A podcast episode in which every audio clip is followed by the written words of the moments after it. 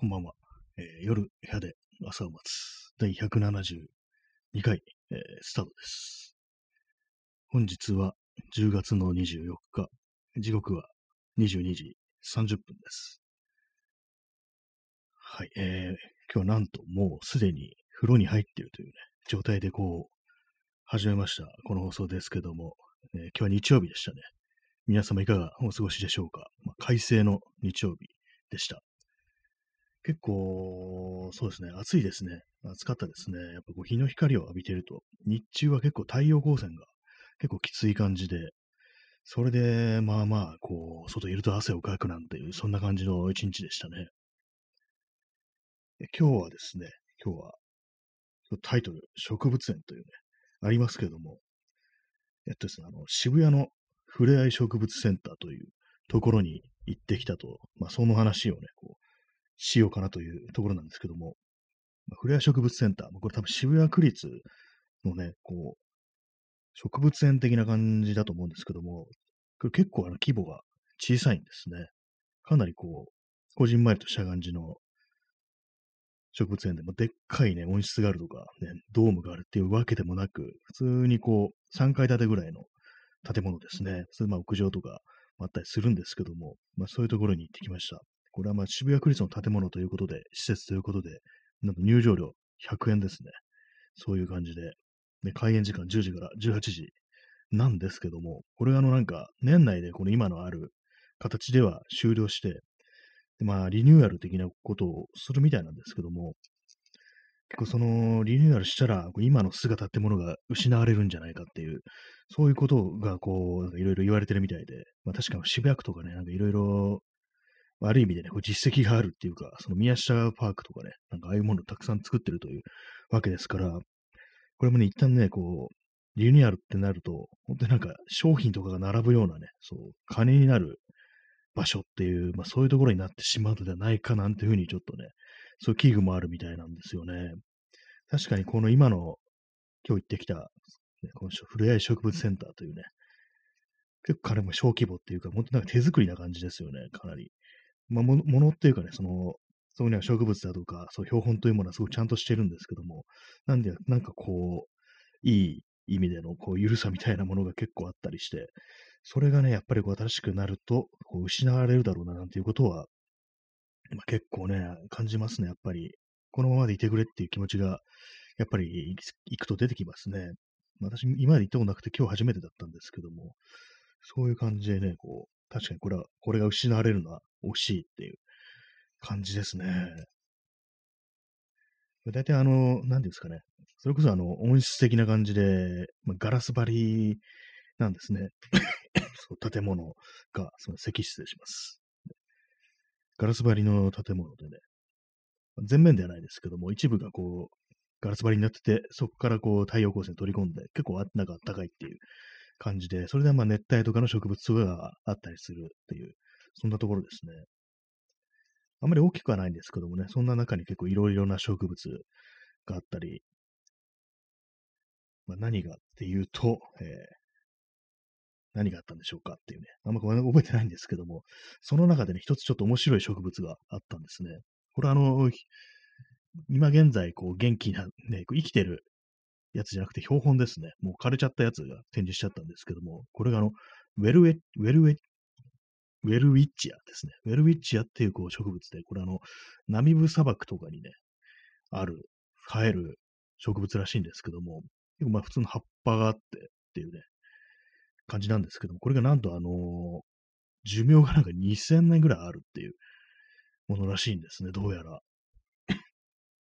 そういうわけでね、なんかまあそれもちろん枯れちゃったものが展示してあるんですけども、え、これが2000年っていう感じで、こうちょっとびっくりするような感じで、まあ、ものすごいね、寿命はすっごい長いんですよね。で、葉っぱがまあ、一対のみの葉を伸ばし続ける得意な形態を持つっていうね、そういう変わった植物で、で、あの、和名がですね、奇想天外っていうなんかちょっとね、変わった名前ついてますね、日本語で。砂漠オモとか、まあ、奇想天外なんていう風に呼ばれるっていうね、まあそういう植物なんですけども、これがね、置いてあって、結構なんかその、見た感じただの枯れたね、葉っぱに見えるんですけども、これが2000年って考えるとなんかこう非常にちょっと盛り上がってくるというか、そういうのがあったりしてね、面白かったですね。他にはまあ植物、食虫植物ですね。ウツボカズラとかいうなんかあの、筒みたいになってて、で中に落ちた虫をね、こう、胃液みたいなね、酸性の気体で消化しちゃうなんてそういうのがあったりして、あ、これが噂のあれかみたいな、ね、有名な食虫植物かっていうようなことを思ったんですけども、あとはまあラフレシアがあるんですけど、それは残念ながら模型ですね。やっぱりまあ育てるのが難しいのか、まああるいはあの臭いから、ね、ラフレシアっていうのはあの腐ったね、肉の匂いを発して、それでこ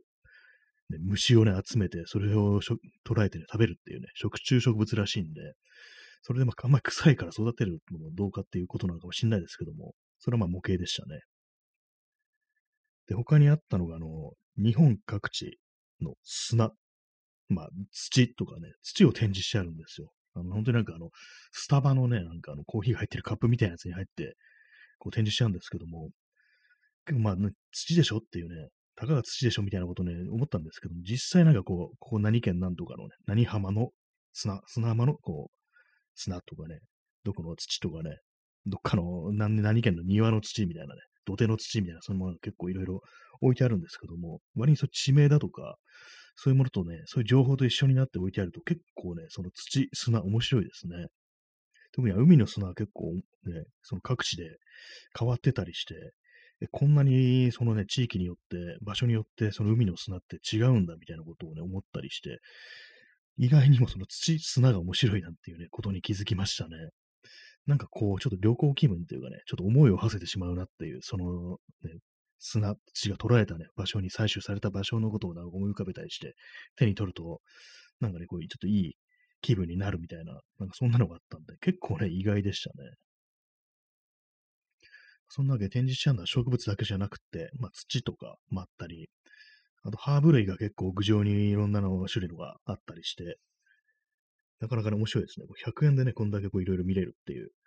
のもあったりして、なんかどっかね、本当にその辺に出てね、こう、ちょっと一休みしたいなみたいな時にそこ入ってね、こう、なんかいろいろ植物眺めたりしながら、こう、あとまあ、ね、ベンチとか座ってくつろぐっていうのも結構ありなんじゃないかみたいなことを、まあ、思いましたね。結構今日お客さんもまあまあ来てた感じで、まあ混んでるって感じじゃないですけども、あ見に来てるんだ、みんなみたいな結構若いね、女性とかが割にいたなって感じで、本当になんか植物マニアみたいなね、こう、かなり詳しいね、人ばっかりかなと思ったんですけども、そうでもなかったですね。渋谷区ふれあい植物センターですね。であと、まあ、その、一番上の階には、あれがあるんですよ。あの、蝶とか、まあ、昆虫の標本ですね。こういろんなのがずらーっと並んでて、結構ね、無造作に並んでるんでね、なんかこう、な警察がね、あの、押収した品をこう、すごくたくさん並べるってのは、あれちょっと想像しちゃう、想像しちゃうような、なんかそういう感じだったんですけども、こう、ネットアート見てると、色はこんなにたくさんの種類を集めて標本にして、ね、展示してあるんだって思うとね、もう本当なんか、好きな人にとってはたまらないっていうような、そういう感じのね、センターでしたね。インスタントコーヒーを飲んでます。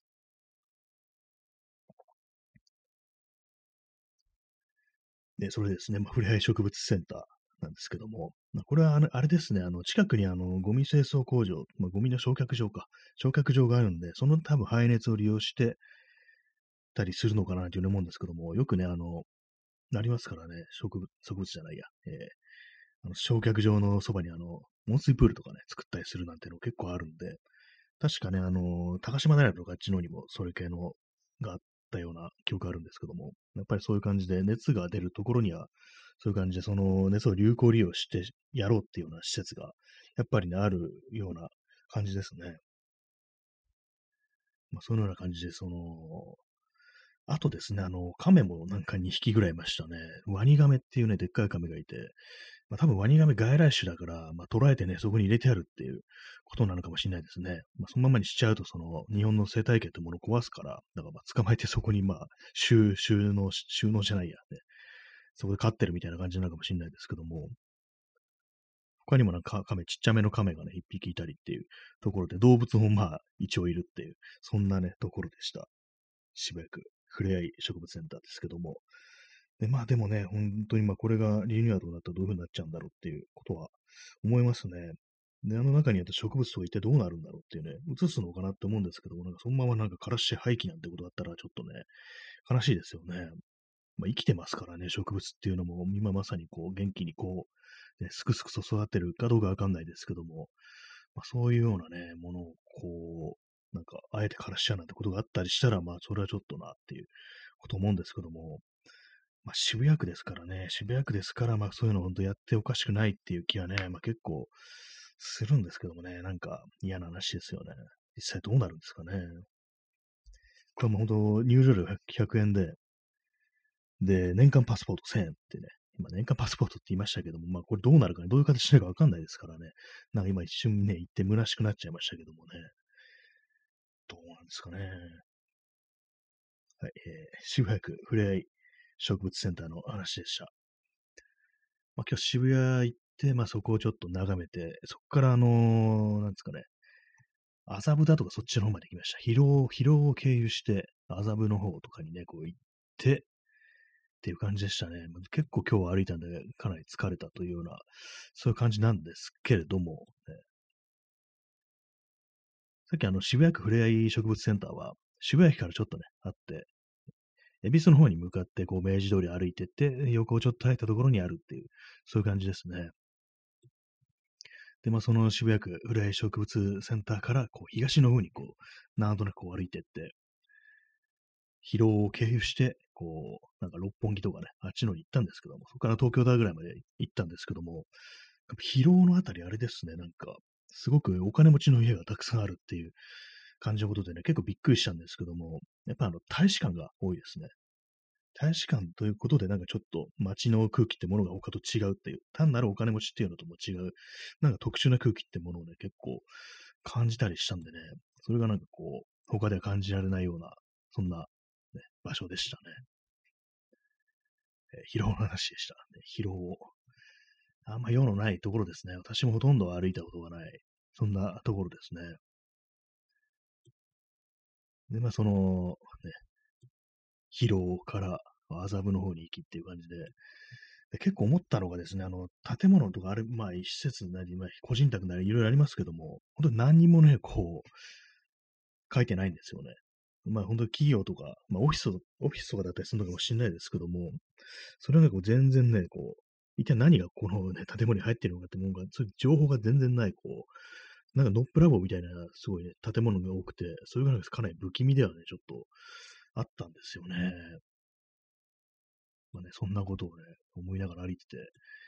まあ大使館がね、あるんで、まあちょっとあのー、あれもね、警官もなんかいたりして、その辺のね、こともあり、こう、なんかちょっと若干緊張感をね、覚えながら、こう、歩いたりしてましたね。で、まあそこから、こう、あれですね、公園、アリス川宮記念公園っていうね、とこをなんかこう通ったりして、まあ、あの辺なんかびっくりなんですけども、子供がたくさんいるんですよ。なんかあんまりね、こう、他のね、なんか街ではないような、何なんですかね、あれ、ほんとこう、まあ、近くに住んでる人なのか、ね、やっぱりなんかお金持ちが多いところですから、なんかね、こう余裕があるのかなみたいなことを、余裕があると、その公園で子供を遊ばせることができる。余裕があると子供を作ることができるみたいな、なんか、なんかこんないろんなね、ことがこう頭の中をね、駆け巡ってて、なんか妙にこう緊張しながら歩いてたというような、そんな感じでしたね。なんか何とも言えないようなね、感じだったんですけども。で、まあそこから麻布の方に移動して、で、まあ、今気づいたんですけども、その麻布にあのガマ池っていうね、池があるんですよ。で、これはあの、なんていうか、私有地のね、中にあるんで、こう、外から伺い知ることができないんですけども、ね、そこのそばを通ったんですけども、やっぱりこう、全然こう、ね、何にも 見るようなね、ところがね、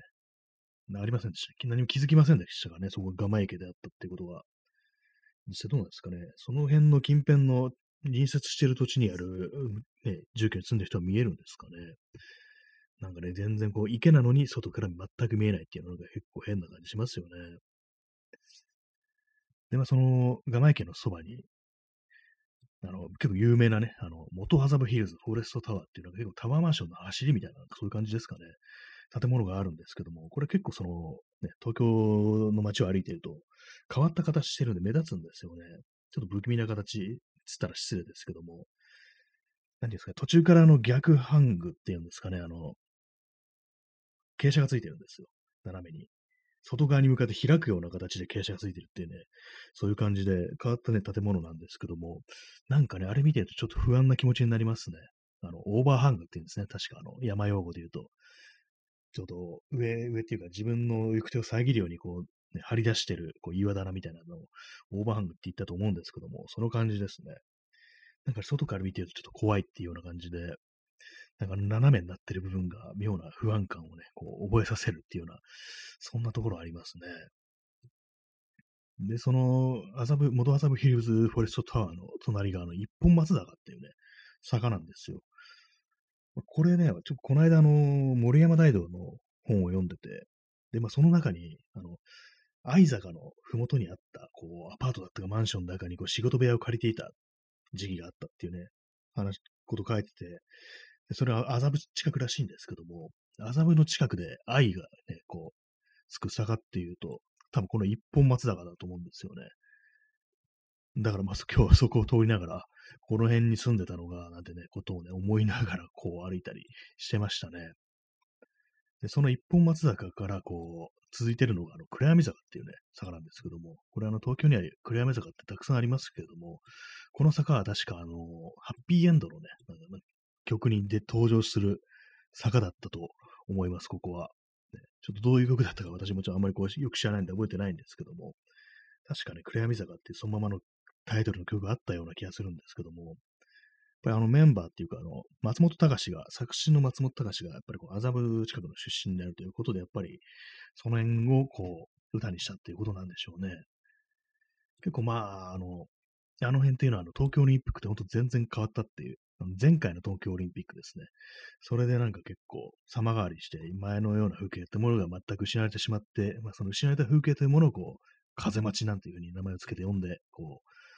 ね、アルバムとか作ったりしたなんていうね、そういうことらしいんですけども、その、そこに登場する坂が、あの、暗闇坂であるというね、ことらしいですね。なんかこう今見るとね、なんか結構近くのね、その暗闇坂下ってったところにあるあの麻布十番踊りとか、もう非常に大変たくさん人がいてね、確かの麻布十番ってね、お祭りがやると思うんですよ、確か。まあ、今コロナでやってないかもしれないですけども、その時期とかね、結構あの、やってきた人たちのマナーが悪いみたいな、なんか、ゴミ捨てたりとかね、なんかそういうのあったような感じでね、なんかニュースになってるのは、ね、聞いたことあるんですけども、なんかああいうお金持ちのいる地域でも、こう、なんかいろいろそういうちょっとね、祭りとなると騒ぎみたいなものが起きるんだと思ってね、ちょっと不思議な感じがしましたね。麻布っていうのはなんかこう、不思議なところですね。なんか、なんか、まあ、こう、ね、自分がいてもいいのだろうかみたいな、そんな気持ちになってしまうような街ですけども、まあ、昔は非常にまあ庶民的なこと、街だったらしいっていうね、ことはね、聞いたりしますからね。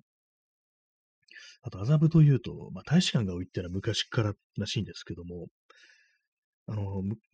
あれですね、大正時代とかね、まあ、昭和、まあ、一桁の時代ですね。大正時代、あの、あれがあって、関東大震災があって、まあ、それであの、そこまで、その前で、地震までは栄えていた、あの、浅草とかがちょっとあの、荒廃してしまい、そこからの、麻布とかに人が流れるような時期があったっていうふうに聞いたことがあるんで、まあ、そういう時期はね、それこそその辺になんかいろんな、こう、お店とか、カフェとかがあったりしてね、そういう時にあの、外国人のね、お客さんもかなりいたなんていう話をこう、聞いたことがありますね。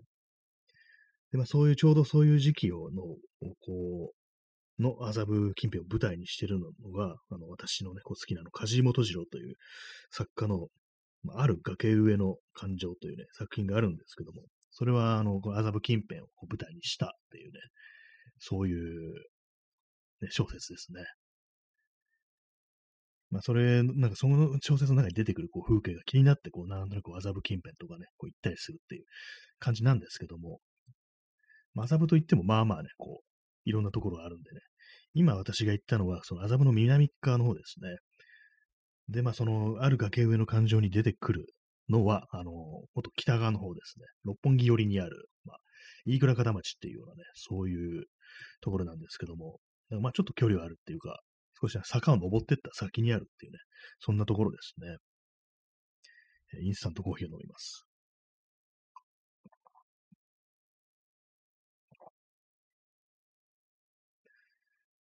はいね、そのような感じで、あの、今日のね、外出日記ということでね、いろいろ話しておりましたけども、そこの麻布に行って、今度はあの、東京タワーまで、今日はね、行きました。なんとなく。まあ、たまにななんか行っちゃいますね。あの、近くまで行くと。一応まあ、下まで行くかみたいな感じで、東京タワーの下まで行くんですけども、別に中に入ることはないんですよね。私一回も東京タワー登ったことないんですけども、一応下まで見て、あのなんか鉄骨のね、こう足みたいなものを見上げて、でかいなぁなんて思ったりしながら、こう、ただただね、こう、眺めてるだけっていうね。そんな感じですね。あの近くには、あの、座れるところがあるんで、そこでなんかちょっと一休みして、こう、あとはまあ、そこから帰るだけみたいなことが結構ありますね。で、まあそこからこう、今度は、またね、こう、六本木の方に向けて戻戻るっていうかね、移動して、って感じでしたね。あとはまあ特にないです。いつものって感じでね。結構あれですね、あの、疲労とか、まあ面白くあるけど、あんまこう街歩きというにはあんまり適さないような感じがして、なんか怪しい、怪しいと思われてるんじゃないかみたいな、なんかそういうちょっと被害妄想めいた気分ってものが結構ね、出てきますね。まあそれだとね、ちょっとあれなんですけどもね、あんまこういう、ね、いて楽しくないような感じになってしまうっていうね、まあ非常にこう、ね、あれな感じのね、こう、なってしまいますけども、あれってなんだって感じですけどもね。ただ、あの、高低差は結構あるんで、そういうなんか坂とか見たいとか、そういうようなね、人がいたら、あの辺なんか歩いてみるの面白いかもしれないですね。坂っていうのはなかなか変わらないですかね、昔から。坂をなくしちゃって話聞かないですもんね、あんまり。だからその辺のなんかこう過去のね、こう風景というものにこう思いを馳せながらこう歩くっていうのもまあまあなんかいいんじゃないのっていうようなことはまあ思ったりしますね。はい。まあ、そんな感じでこう歩いてるとね、うん。やっぱなんかこう、懐に余裕のありそうな人が住んでる地域には子供が多いっていう、なんか、ね、まあ、偶然かもしれないですけども、なんかそんなことちょっと考えてしまってて、やっぱりなんですかね、なんかと子供減った子供減ったって言いますけども、いるところにはなんか結構固まっているっていうような感じのね、ことを考えてしまいますね、やっぱり。まあね、そんな感じのなんか一日でしたということで、まあ、結構疲れましたね。やっぱりこう疲れるっていう感じだったんですけども、今日なんかいろいろ歩いてて、ちょっと思い出したんですけども、結構普段のね、こう、いろいろよく通ることが多い、ね、ルートに、結構その猫とかね、なんか犬とか、そのね、周りの家とかね、まあ猫は野良も結構いますけども、そういう感じでね、いろいろ思い出しながら歩いてたんですけども、まあそういえばここ猫いたよな、みたいなね、そういう感じのことをふと思い出して、割になんかこう、まあ、つまりいなくなったってことは、まあ、この世を去ったっていうね、ことなんでしょうね。で結構その私今日ね、よく通る場所を、まあ、いつもの通り通ったんですけども、確かに、ね、タバコ屋みたいな感じなんですよ。ちょっとしたあの商店みたいなところで、で、その中にあの、ドリンクとかに入れておく冷蔵庫みたいなケースありますよね。よくあの、キオスクとかにもありますけども、ああいうのがあって、であの結構ね、寒い時期になってくると、猫が必ずその上に乗って寝てたっていう、そういうね、お店があったんですよね。でも結構考えてみたら、あの、何年か前からその猫見ないなと思って、まあ、たまたま私がね、その、冬の時期あんま通ってないとか、よく見てないとか、そういうあれかもしれないんですけども、ちょっとね、気になったんでね、なんか、今度はあの、寒くなってきたらね、そこをちょっと注意して見てみようかななんていうふうに思ってますね。思い出してみると、そんな感じで、あの、なんかここいたな、みたいな感じの、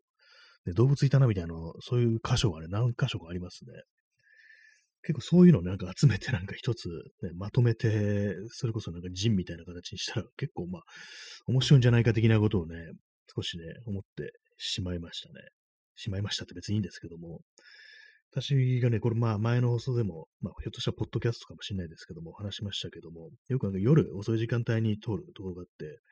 そこの家のなんか、ガラス窓、多分それ昔あのなんか床屋みたいなね、美容院みたいななそういう感じで商売してた、ね、そういう家だったと思うんですけども、結構ね、外から見やすいような感じでこう、窓ガラスがあるんですよね。ショーウィンドウ的な感じで、そこになんか夜になると、その猫が 座ってて、なんかじっと外の方をね、様子を見てるなっていう、そういう家があったんですよね。それもね、結構前に、まあ、家をなんか建て替えたみたいでね、なんかどこが、どこがその家だったかちょっと思い出せなくなっちゃいましたね。なんかそういう感じなんでね、なんかそういうような思い出というものをなんか集めてね、こう思い出していきたいなってことをちょっと今で考えましたね。周りになんかね、そう、いなくなるとなんかこう、すっと記憶からね、なくなってしまうっていうのは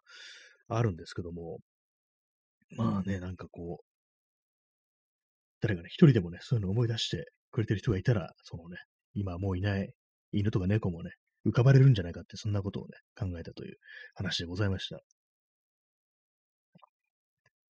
まあ、そういう感じのことを思いながら結構街をね、歩いてたんですけども、で、歩きながら結構その掲示板みたいな、ね、町会の掲示板みたいなものを結構見てると、なんか猫がね、結構いなくなってますね。結構猫探してますみたいな、そういう張り紙がかなりあって、でも見つけるためにこう立ち止まって猫見てたんですけども、どうなんですかね、ああいうの、結構まああの猫って帰ってくることもね、多いっていうふうに聞きますけどもね、時間が経っててもなんかふっとね、帰ってくるなんてことが割にあるっていう話聞いたりして、ね、そういうのもあるんでね、なんか、もしかしたらどっかにいるんじゃないかみたいな感じで、その猫のね、顔を焼き付けて目に歩いてたんですけども、まあ、特にね、いませんでしたね。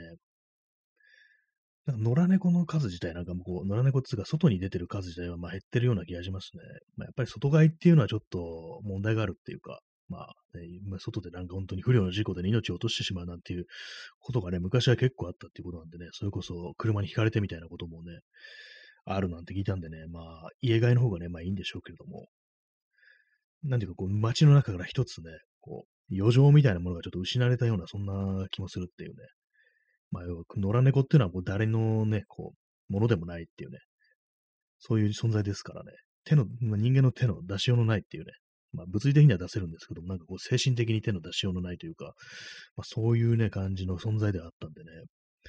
まあ、それ考えると、こう、なんちゅうか、寂しいなっていうふうに思いますね。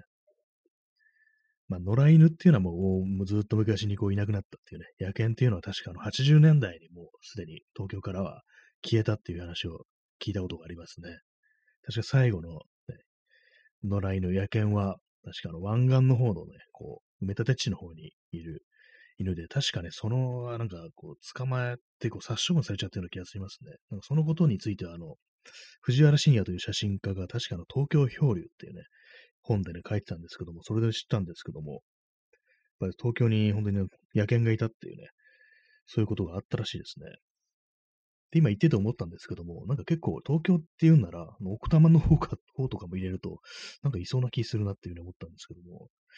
なんですかね、23区ですかね、ひょっとしたら。ちょっとあの、私の記憶がちょっと曖昧なんでね、だいぶ前に読んだんで、わかんないんですけども、まあ、そこがね、あの、湾岸地方の、あれが、犬が最後の野犬だったっていうね、そんなことらしいですね。はい、まあね、そんな感じで、まあ帰ってきたという一日でございましたけども、まあ、疲れました。ね、疲れたゆえに今日はなんかすごい早めに風呂に入ったっていうね、感じなんですけども、やっぱり風呂に入ると疲れが取れるというね、それ間違いないですからね。まあ、そんな感じの10月のね、こう、下旬の1日でしたね。10月の下旬だけど、まだ全然まあ、昼間ね、昼間っていうか太陽光線がなんか妙に厳しいですね。暑いですね、普通に。私は今日普通に T シャツになんかあのアームカバーみたいな感じで、これはもう、ね、夏の格好じゃないかみたいなね、夏とあんまり変わんないっていう感じの格好してたんですけども、なんかね、こう、変ですね。なんか、去年もそうですけども、今年もやっぱり変ですね。あんまり記憶がないですね。何をやったっていうね。やっぱりこう、まあ今日外出といて何なんですけども、なんかこう、一体どうなってしまうのでしょうかというね、まあそんな感じですね。本当になんか、全くわからんままね、生きてるという感じですけども。ね、まあそうみんな、一日でしたけども、皆さんはいかがでしょうか？ね、もし、ね、ただ、自分はこんな一日でしたっていうのを聞いてもらいたいという人がいましたらね、こう特に意味もなく、そのお便りとかね、送っていただいて大丈夫なんでね、普通になんか読み上げたりしますので、もし何かね、こう、読んでくれよという人がいたら、お便り、ね、こう、送ってくださいという、そんな話でございました。よくわかんないですね。インスタントコーヒーを飲みます。はい。まあ、そんなわけで、もうあと15秒 ,15 秒ほどですけども、ね、そんな感じの一日ございました。というわけでね、えー、本日もご清聴ありがとうございました。というわけで、この辺りでお別れとなります。えー、それでは、さようなら、えー。おやすみなさい。